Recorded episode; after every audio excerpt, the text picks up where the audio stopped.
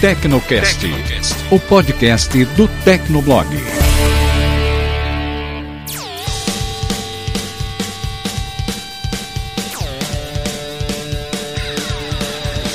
Olá, ouvinte! Seja bem-vindo a mais uma edição do Tecnocast.zip. Eu sou o Thiago Mobilon. Eu sou o Paulo Riga. Eu sou o Emerson Alecrim. E eu sou o Jean Prado. Bom, Tecnocast.zip, a gente vai falar sobre algum tema importante que rolou sobre tecnologia nos últimos dias. E o assunto de hoje é o Google I.O., que aconteceu semana passada, com algumas novidades apresentadas pelo Google. E acho que o que ficou mais marcante para todos nós é que o mobile talvez tenha saído um pouco de foco, né? Até pela ordem da apresentação. O Google começou falando primeiro sobre uma assistente pessoal que ele estava introduzindo no Android e depois gadgets para a sua casa, enfim. Vamos começar aí um pouquinho pela assistente. Então, o Google já tinha o Google Now, né, no Android, em outros produtos do Google, mas ele era um assistente meio que, primeiro que ele monitorava tudo que você tinha lá em plano de fundo e entrava em ação quando você menos esperava e, por exemplo, ele verificava, ele conseguia descobrir onde que você trabalha, onde você mora, sem que você diga nada.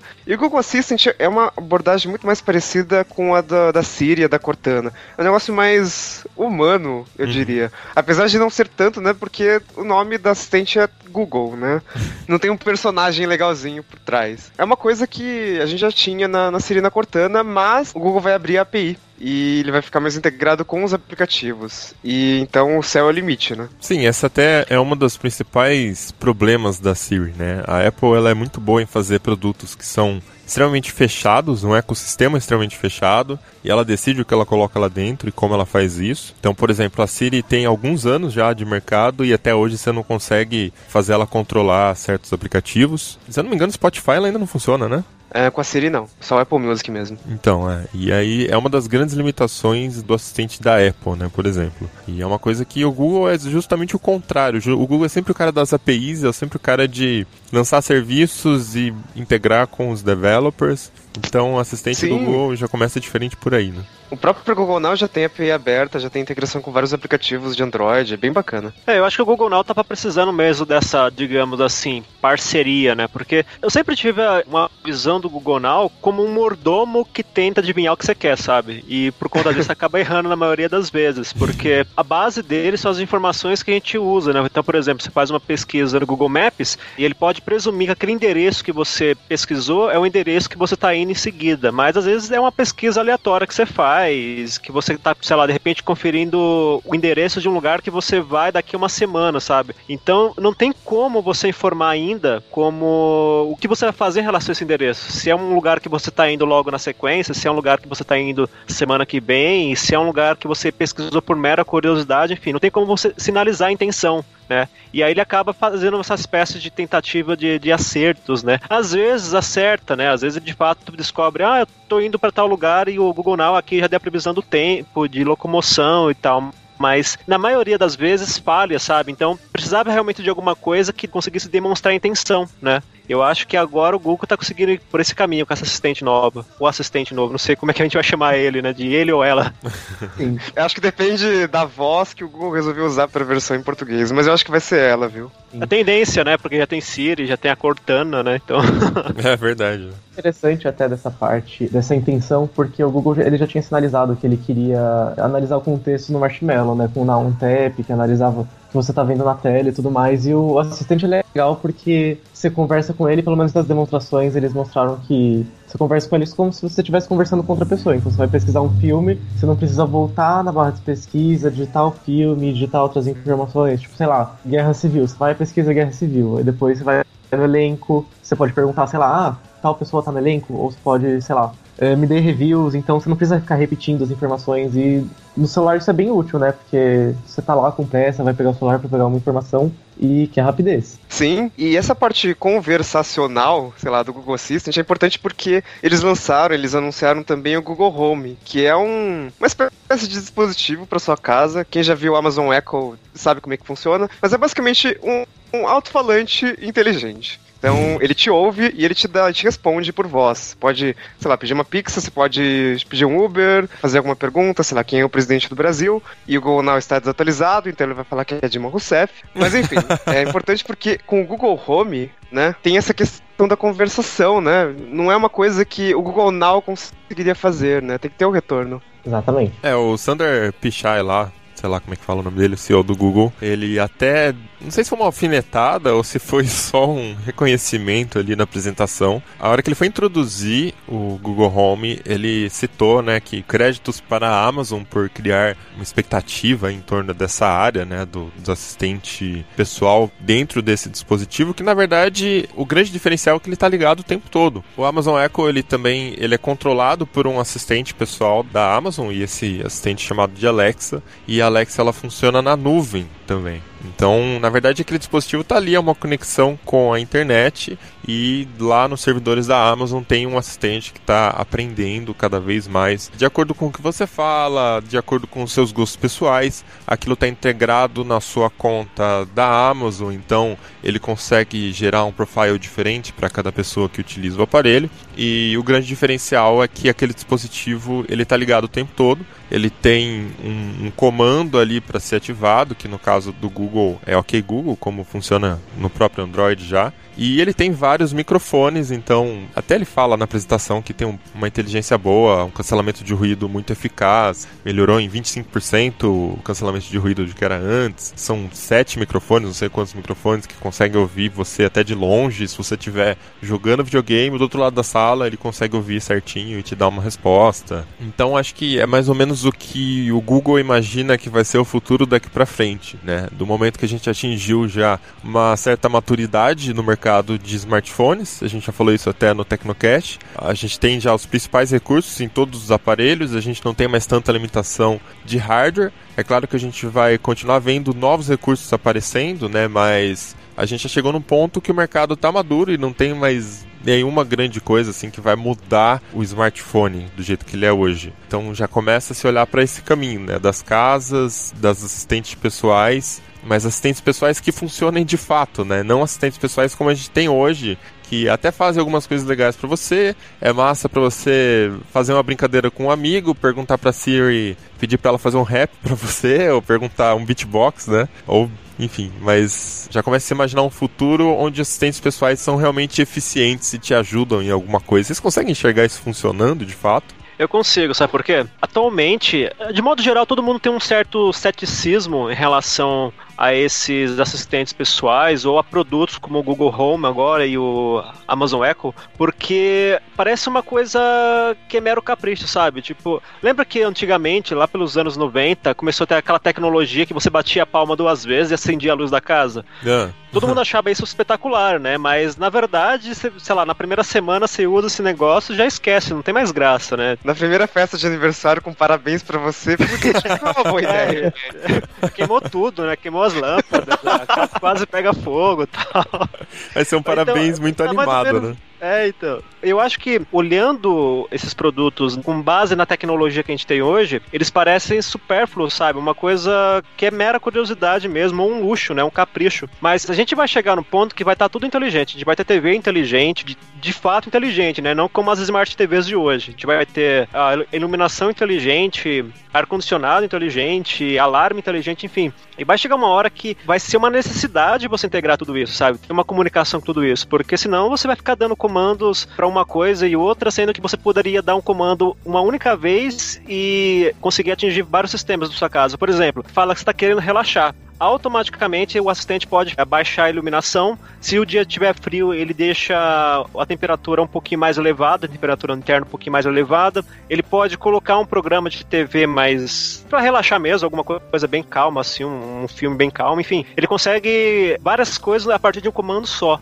hoje é besteira a gente pensar nisso, é, é uma coisa meio de futurista mesmo. Mas a gente está caminhando para esse sentido, então eu vejo com bons olhos esse produto. Tanto é que quando a Amazon anunciou o Echo, eu fiquei super empolgado, né? Óbvio que como a gente está no Brasil, mesmo que eu quisesse, não valeria a pena importar, né, e trazer o produto para cá, até porque eu teria que dar ordens em inglês e tal, e depende de serviços nas nuvens que eventualmente não estão disponíveis aqui. Mas eu acho que o caminho é esse. Vai demorar um bom tempo, né? Assim, não é uma coisa que vai acontecer de uma hora para outra. Mas eu acho que é um caminho que meio que não tem como escapar desse caminho. Sim, eu acho que o mais bacana também é que é o Google que está criando essas iniciativas, porque a gente já sabe que ele manja pra caramba dessas coisas de saber lugares e saber informações de pessoas, né? Que ele rastreia todo mundo. Então, eles têm também o, o Knowledge Graph, né? Que ele exibe informações de filmes e lugares e, e pessoas. Então, assim, colocar isso tudo num assistente digital e você combinar isso com as tecnologias de aprendizagem de máquina que ele já tem, deve trazer um, um sistema muito bacana, porque ter essas informações à disposição pro, se, se alguém perguntar é, é, muito legal. O Google com certeza é o que tem o melhor ecossistema, né, para fazer esse tipo de aplicação. É o Google, ele sabe tudo sobre você, ele sabe o que você procura,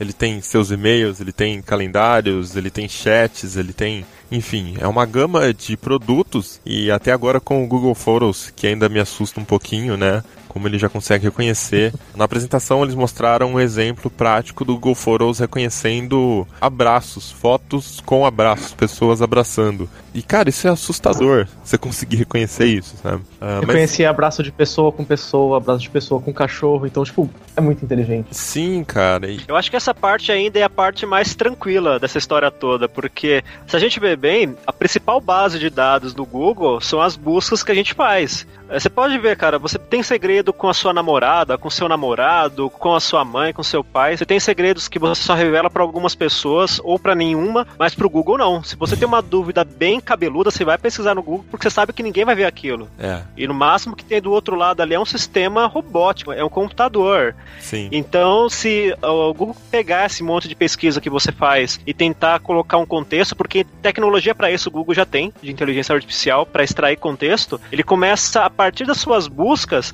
a identificar suas intenções. E isso também pode facilitar na hora de colocar isso tudo no Google Home ou em um assistente. Então, a principal vantagem do Google em relação à Amazon e às outras empresas não é nem tanta parte tecnológica, que eles também estão bem à frente, assim, mas é mais a parte, a quantidade de dados que eles têm. É, Exatamente. Até... E se você considerar que o, o Amazon Echo já deu relativamente certo, acho que dá para dizer que a Amazon tem dois produtos físicos que deram certo até hoje, que foram o Kindle e o Echo, né? Porque o Echo ele vendeu Desculpa, né, Amazon? Mas Kindle Fire não tá rolando.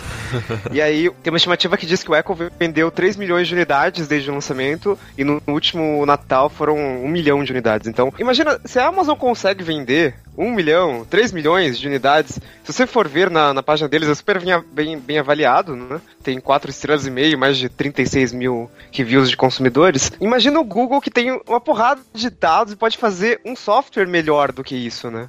É, e até porque a tecnologia para um dispositivo desses começa no dispositivo de entrada. E o dispositivo de entrada é reconhecimento de voz nesse caso. E é uma coisa realmente complexa de você conseguir fazer bem, assim.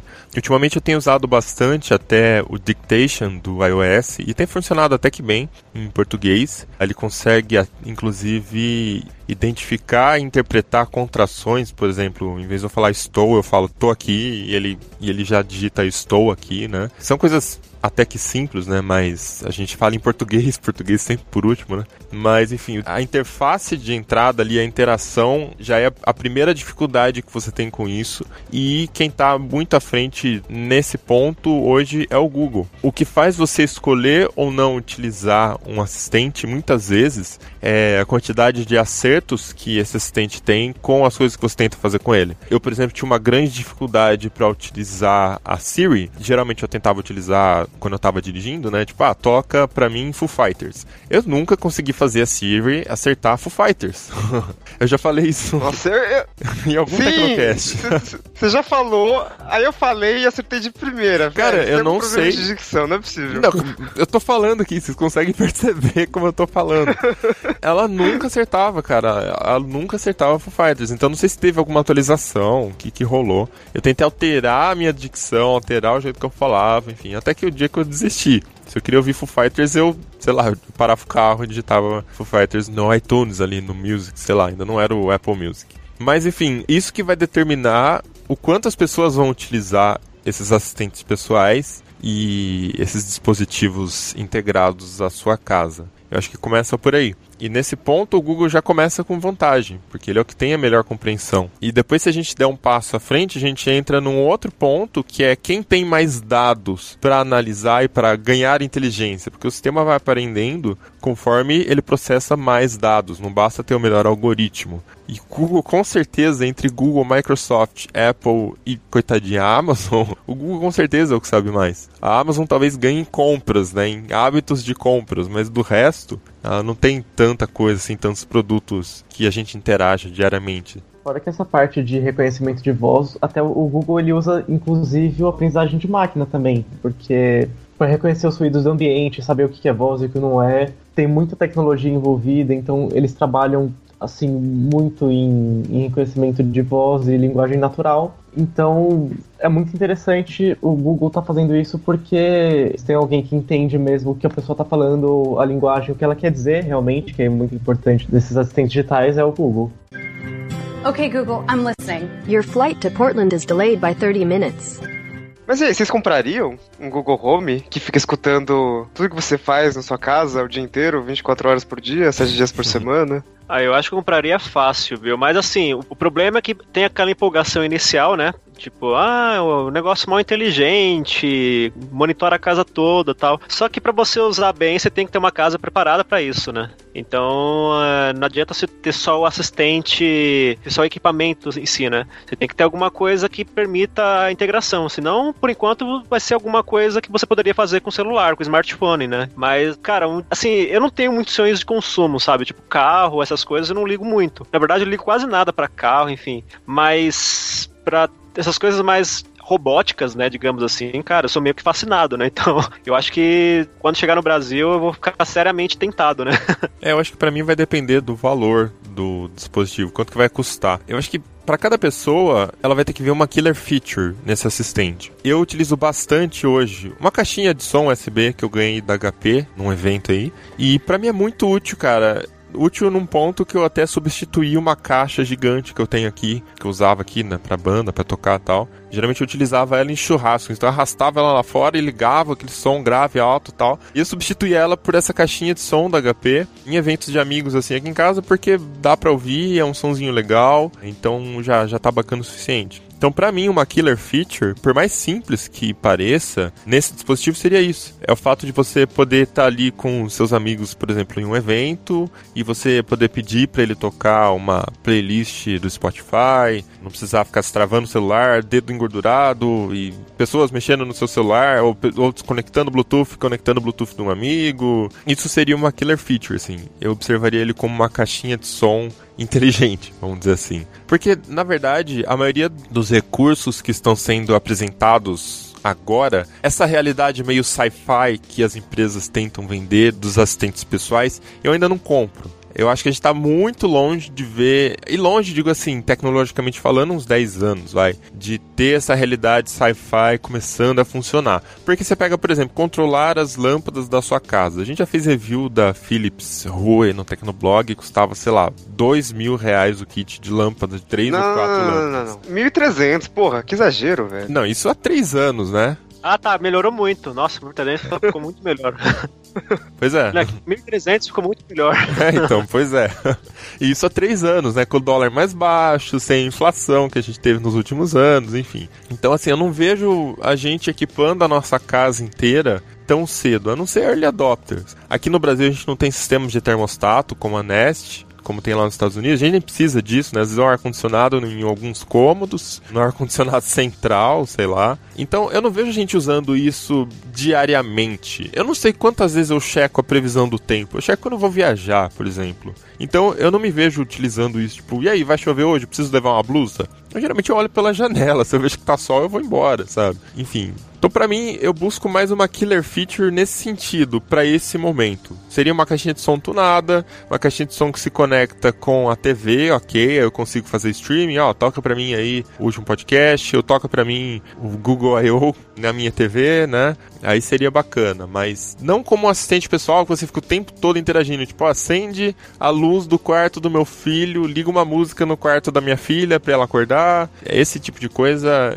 eu ainda não compro essa realidade sci-fi, um pouco distante ainda. Eu acho que tá muito distante, principalmente do Brasil, porque a gente não tem essas casas conectadas com lâmpadas inteligentes, com muitos termostatos, sabe? Então, no final das contas, um Google Home ou um Amazon Echo ficaria basicamente um assistente de smartphone. Funcionaria como um assistente, como uma Siri, como uma Cortana hoje em dia, né? Não teria muita utilidade para a família, que eu acho que essa é a intenção de um dispositivo como esse, né? Sim, eu consigo, na verdade, olhar com esperança para esses próximos 10 anos, porque como eu citei no começo do podcast, já está claro para a indústria de tecnologia que o futuro agora vai ser muito em cima disso, de machine learning, de inteligência artificial, e eu tenho até medo do que vem por aí, inclusive.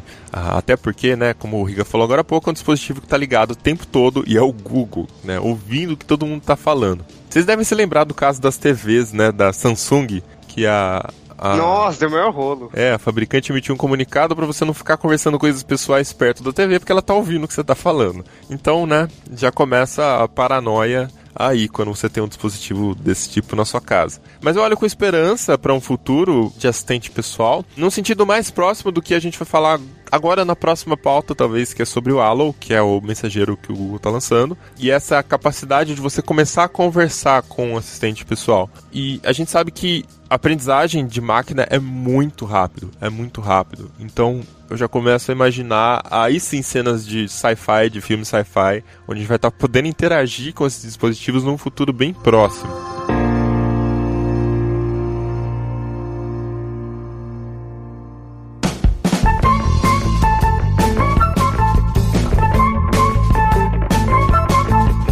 A gente já vai continuar esse assunto, mas a gente vai fazer uma pausa agora que a gente tem uma dica do nosso patrocinador para quem dirige. Ninguém quer marcar um programa e bem nessa hora ter algum problema e ter que levar o carro na oficina, né? Por exemplo, já pensou você comprar um ingresso para o cinema e na hora não poder ir? Então, para evitar esse tipo de problema, é sempre bom utilizar um bom combustível como a gasolina Petrobras Grid, né, Riga? Pois é, a gasolina Petrobras Grid tem aditivos detergentes e dispersantes. Então, são substâncias que conseguem manter sempre limpo o sistema de alimentação de combustível. Além disso, a gasolina Petrobras Grid contém também um redutor de atrito, que age nos componentes internos do motor e reduz o desgaste das peças. Essa tecnologia para o combustível foi desenvolvida no CEMPES, que é o Centro de Pesquisas e Desenvolvimento da Petrobras, reconhecido mundialmente pelas tecnologias de ponta que desenvolve. Por isso, a gasolina Petrobras Grid é exclusiva dos postos Petrobras. Pois é, se você não entende nada de mecânica, o que você precisa saber é: motores protegidos da sujeira e rodando com menos atrito devem durar mais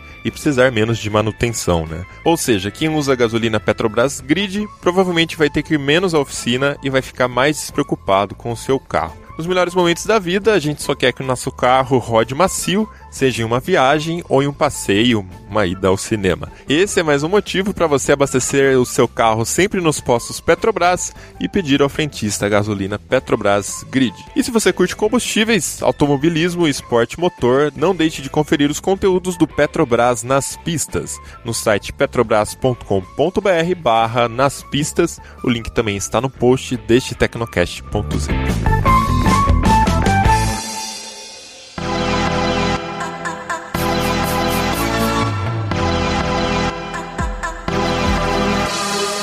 Outra coisa que também está relacionada à inteligência artificial, por incrível que pareça, são os novos aplicativos de mensagem do Google, né? Eu não sei qual foi a impressão de vocês, mas eu achei estranho, super estranho, o Google lançar mais dois aplicativos de mensagens, sendo que já tem o Hangouts e, na verdade, o Google já criou uma porrada de aplicativos de mensagens, né? Nenhum deu muito certo ali. E agora eles inventaram outro. E o Allo é tipo ele é um aplicativo de mensagens, ele tem os recursos que você encontraria no WhatsApp ou no Telegram da vida. Inclusive tem criptografia de ponta a ponta, se você tiver uma opção específica ali. Mas ele sugere respostas para suas mensagens. Ele analisa o que outra pessoa te mandou, uma foto inclusive, e você pode simplesmente tocar um, numa resposta pronta para responder. Pois é, eu vejo o Halo mais como uma fonte de captura, uma nova fonte de captura de dados do Google, assim, olhando para o business da empresa, do que como uma grande plataforma, sei lá, de mensagens. Na verdade, é os dois, né? Mas assim, do ponto de vista de que,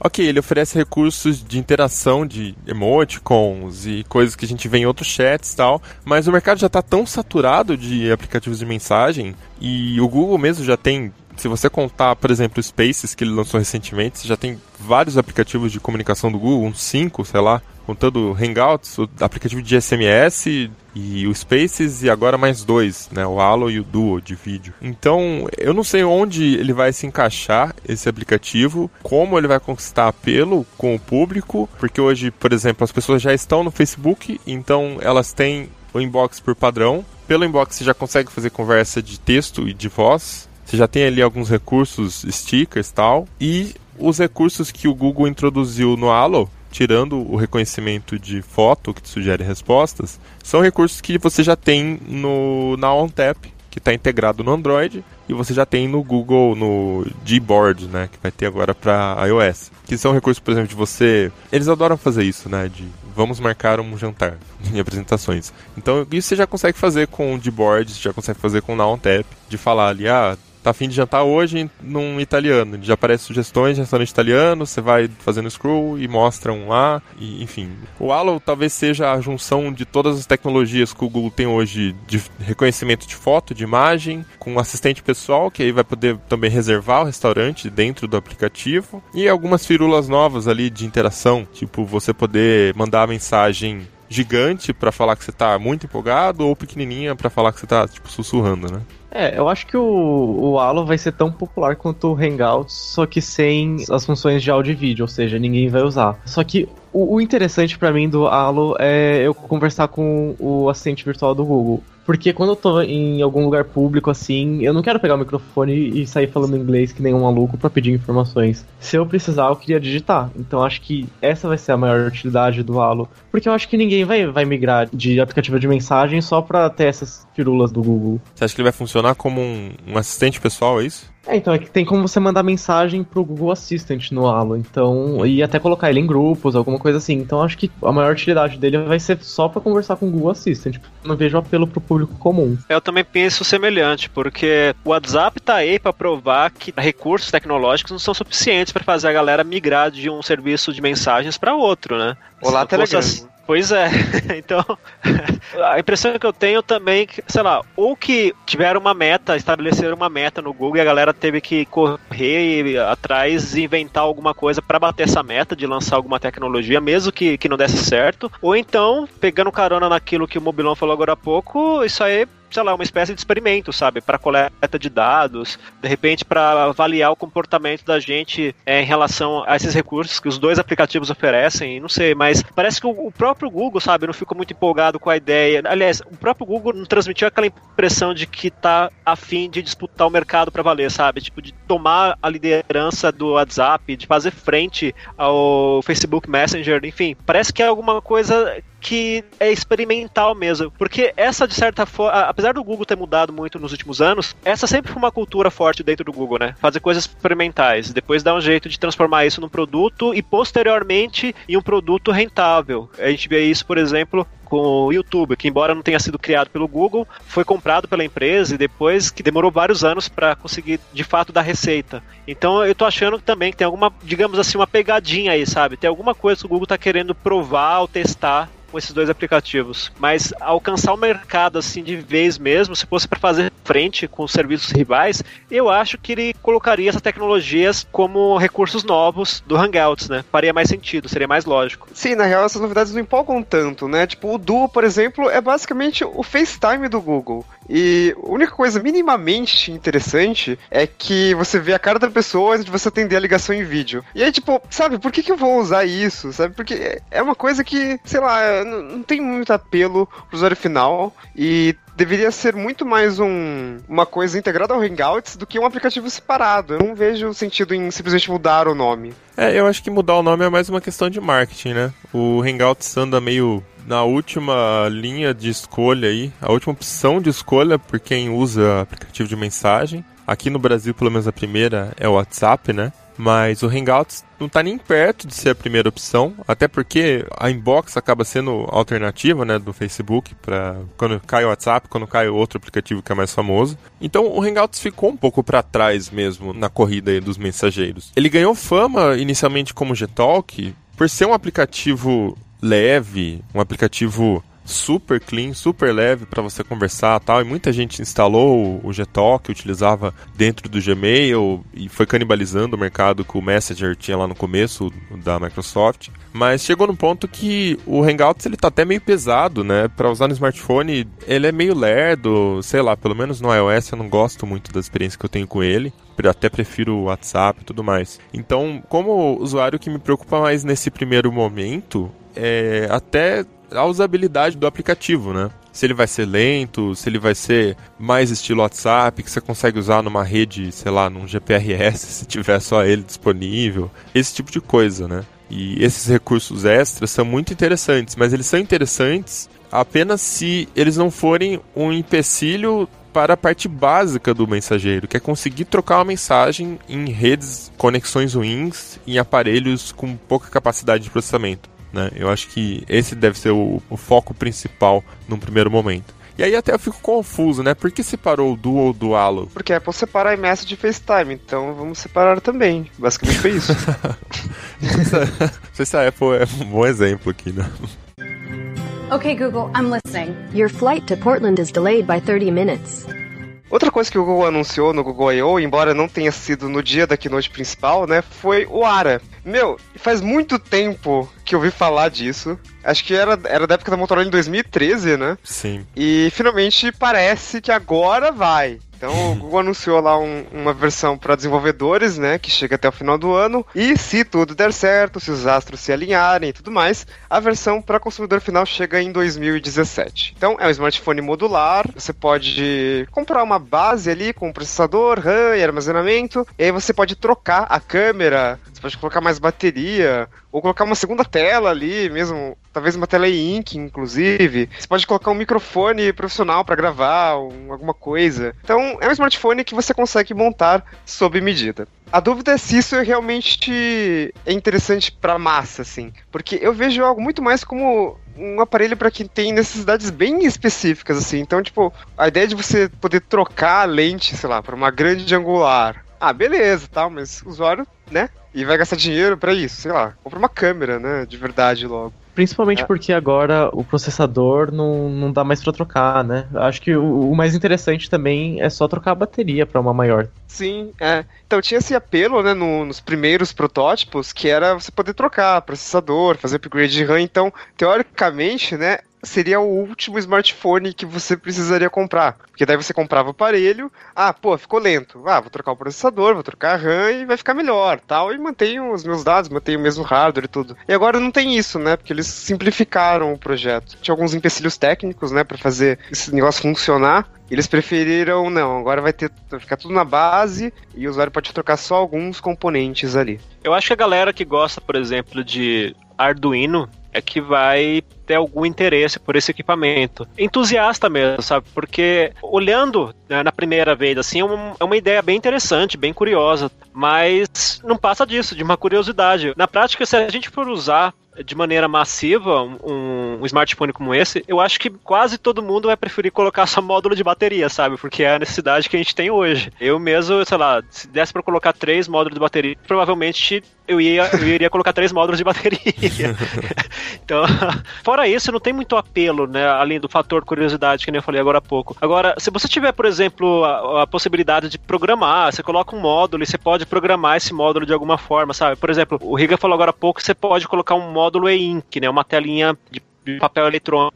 E se de repente você conseguir colocar algum aplicativo específico que você mesmo criou, sabe, a partir de uma API ou qualquer coisa do tipo, e você conseguir personalizar os dados que aparecem nesse módulo, aí já fica mais interessante, sabe? Mas aí, novamente, entra naquela coisa, né, de que vai ser um produto para entusiastas, né? O público em geral talvez tenha até interesse, mas não vai ter conhecimento para ficar programando, né? Criando ideias novas a partir dos módulos, né? Falando de nicho, tem o recurso do ARA que assim, tem um módulo de bateria, né? Você pode trocar e tal.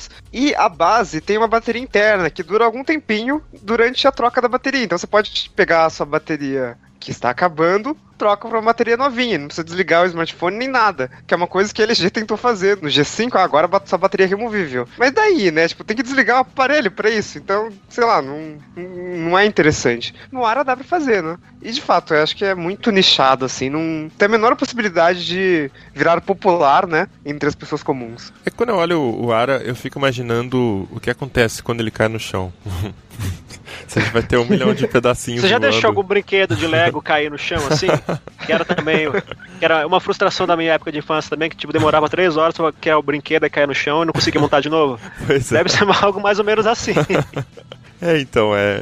Por mais que seja bem encaixado, né? A gente tem os smartphones que são bem encaixados, a hora que você derruba, a parte de trás sai, a bateria, aqueles Nokias que saíam a bateria é, removível também saía, enfim. Mas se a gente olhar a história de computação, a gente veio de uma época que a gente montava o computador. A massa precisava ir numa, numa loja e precisava de um especialista traduzindo a parte técnica. Tá, você vai usar para quê? Eu vou usar para jogar. Bom, então você vai precisar dessa placa de vídeo aqui. Ah, o que mais você vai fazer? Ah, também vou navegar na internet. Ah, então você vai precisar desse modem da US Robotics de 56 kbps por segundo. Enfim, a gente começou com isso, né? Precisando desse especialista. E hoje a gente escolhe smartphone muito mais por categoria barra preço, pesquisa no Google se tem algum review positivo, ah, esse é um smartphone bom, vai lá e compra parcelado online, sem muita complicação. Então, eu não sei se o mercado vai aceitar muito bem essa ideia de ter que ficar olhando de novo esses módulos e configurando o smartphone. A gente falou sobre o LG G5, né, que ele também tem a parte do encaixe lá da câmera, e a gente falou exatamente isso, que talvez atenda algum nicho e tal. Eu tô vendo aqui no, no vídeo do Ara também tem. Ara, Ara, sei lá, tem o, uma parte que a moça tá usando, tocando violão, e ela tem vários microfones encaixados ali para captar melhor o som do violão. Mas, sei lá, isso é o tipo de coisa que você já consegue fazer com seu smartphone hoje. Se você precisa, realmente você compra um microfoninho e encaixa o microfoninho no USB ali, no micro USB do smartphone, consegue fazer gravação normalmente, ou na entrada analógica, né, do fone de ouvido. Então, eu realmente também não consigo ver isso como um produto de massa inicialmente. Até porque, como vocês falaram, a parte do upgrade de hardware não funciona mais. Então, talvez seja o início de uma categoria, o início de um projeto e a gente vai ver como o mercado vai aceitar isso, o que, que o mercado vai demandar disso e a partir daí os fabricantes vão se adaptando e desenvolver alguma coisa mais interessante. Mas de início eu não, não consigo ver também isso funcionando comercialmente assim. É que para dar certo, ter uma chance maior de dar certo, uma ideia como essa tem que ser focada numa plataforma, não em um produto. Se a gente pegar o exemplo do, do PC, né, do desktop, que a gente monta ou montava, né, eu ainda monto, né, que eu sou micreiro desde criancinha, continuo sendo micreiro, mas a maioria das pessoas utiliza laptop hoje como computador principal. Mas se você quiser um desktop, você consegue montar fácil porque você tem uma plataforma que padroniza tudo. Então você tem tamanhos bem definidos de placa-mãe, você tem os slots certinhos de memória, padrões de memória, padrões de ponto de, de alimentação, você tem as portas certinhas, né? De, de você vai ter é, é PCI, você vai ter os conectores certinhos de USB, então você tem uma plataforma padronizada. Agora, no caso do ARA, a gente está vendo um produto, né? Então essa é a principal dificuldade. Se a ideia for a de tentar popularizar uma plataforma que estimule smartphones modulares, modularizados no mercado, o Ara pode dar uma ajudinha, assim, né? Por ser um produto que está introduzindo a ideia. Mas ele, como com apelo comercial, assim, com chance de boas vendas, não, acho que não, não vai rolar, não. okay, Google, I'm listening. Your flight to Portland is delayed by 30 minutes. E por fim, na keynote principal do Google I.O., tivemos novidades no Android N, né, que já tinha sido anunciado, mas agora nós temos, por exemplo, os Instant Apps, então você não vai mais precisar instalar um aplicativo para testar, ele pode rodar direto da web, e tem mais foco em realidade virtual, uma interface bem bacana. Além disso, o Android Wear ficou mais independente, então finalmente você vai poder rodar aplicativos nativos diretamente no relógio, não depende mais do smartphone para isso. Acho que o mais legal dessa plataforma de realidade virtual, que é o Daydream, é que é o próprio Google que está unificando as alternativas de realidade virtual do sistema, porque Samsung já tinha lançado o Gear VR e ele tinha uma plataforma própria que estava embutida no TouchWiz, só que agora é o próprio Google que está fazendo, então dá para aumentar muito mais o controle e a acessibilidade do Daydream. Sim, acho que a questão aí é tipo a disponibilidade de aplicativos. Então, se o Google está fazendo, significa que provavelmente os aplicativos vão estar na Play Store. Então você não precisa de uma nova loja só para comprar joguinhos e aplicativos de realidade virtual, que é o que acontece hoje no Gear VR, né? Você tem a loja da Oculus e, meu, é foda, porque todos os jogos ali estão 7 dólares, 10 dólares, é, é bem caro. Teve algum anúncio em relação a desempenho do Android Wear 2.0? Porque quando eu testei, o, eu fiz o review do Moto 360 Sport e assim, o aparelho se comportou bem, o relógio se comportou bem, mas às vezes dava a impressão que o sistema operacional dava uma engasgada, sabe? Meio que como se estivesse pensando muito para processar determinados recursos. E depois eu vi que essa é uma queixa meio que generalizada, que não se limita só ao Moto 360 Sport. Então é, eu presumo que é uma coisa de plataforma, né? Eu espero que. Eu não sei se eles falaram alguma coisa a respeito disso, mas espero que tenha melhorado alguma coisa, né? Dado uma lapidada, sei lá. É, na keynote principal não, não sei se teve nos outros dias, mas na keynote principal só o Android N que teve algumas melhorias de instalação de, de aplicativos. Talvez essa questão do desempenho seja relacionada ao Bluetooth, né? Que nem sempre é uma conexão tão rápida quanto a gente gostaria em determinadas condições. E agora, como os aplicativos podem ser nativos, talvez melhore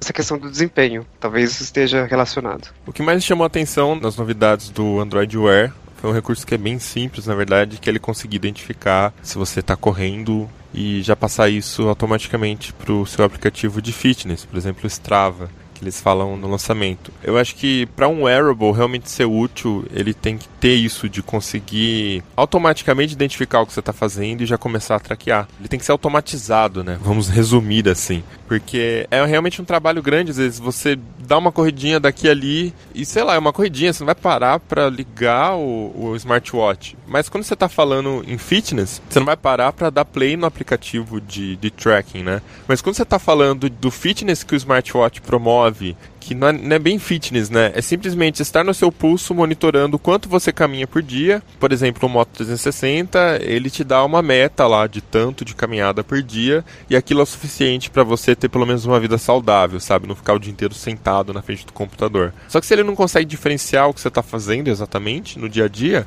que são coisas simples, tipo, ah, vou dar uma corridinha daqui ali para buscar alguma coisa e esse tipo de coisa, ele deixa um pouco de ter utilidade, perde um pouco de precisão, né? Vamos dizer com o Strava, por exemplo, que eu uso para monitorar quando eu ando de bicicleta, eu já tive problemas, por exemplo, de derrubar o smartphone. E, inclusive, aconteceu uma vez e quebrou a tela, foi o meu Moto X2 que eu fui arrancar do bolso, ele voou, só porque eu ia dar play no Strava. Como um relógio funciona também de forma independente a partir de agora, do Android 2.0, eu também vou ter a opção de não precisar pedalar naquele shorts fitness que você usa, que às vezes nem tem bolso, ou quando tem é um bolso não muito seguro, né? Então eu vou ter essa opção de poder pedalar sem estar com o smartphone no bolso, já é uma, uma novidade legal também. Mas, por exemplo, você tem relógios como o Apple Watch que ele tem todos os sensores que ele precisa ter para entender o que, que você está fazendo, né? Desde a parte de acelerômetros e giroscópios até a parte do monitoramento do, do, batimento cardíaco.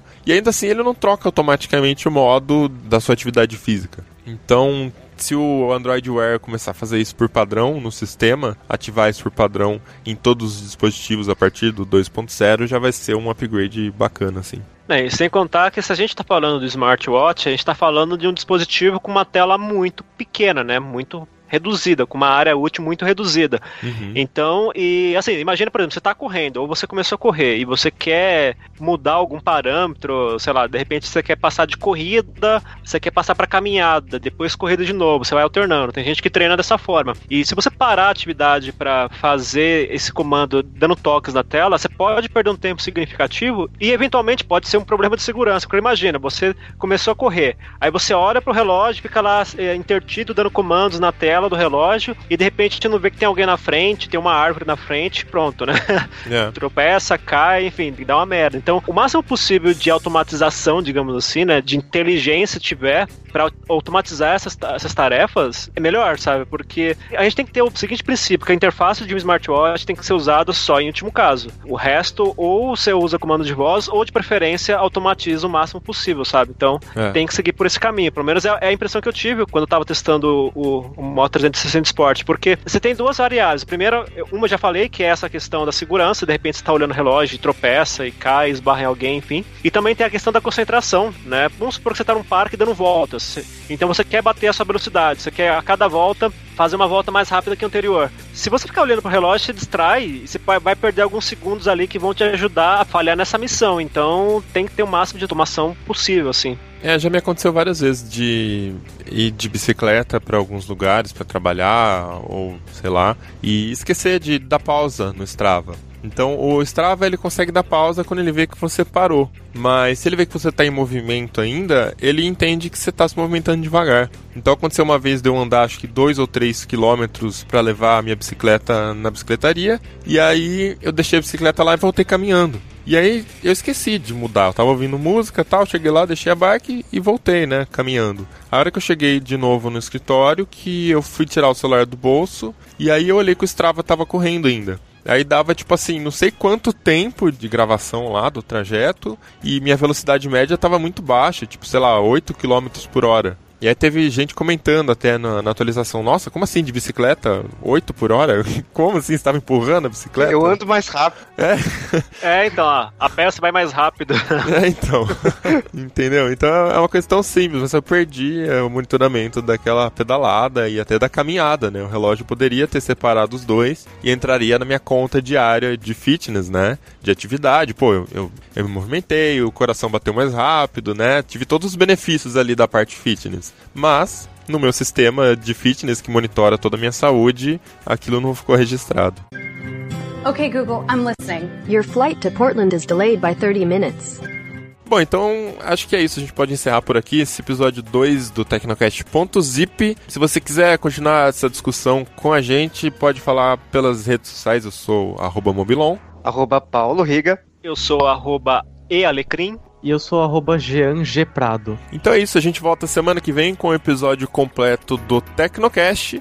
E até lá. Tchau, tchau. Falou. Até mais. Tchau.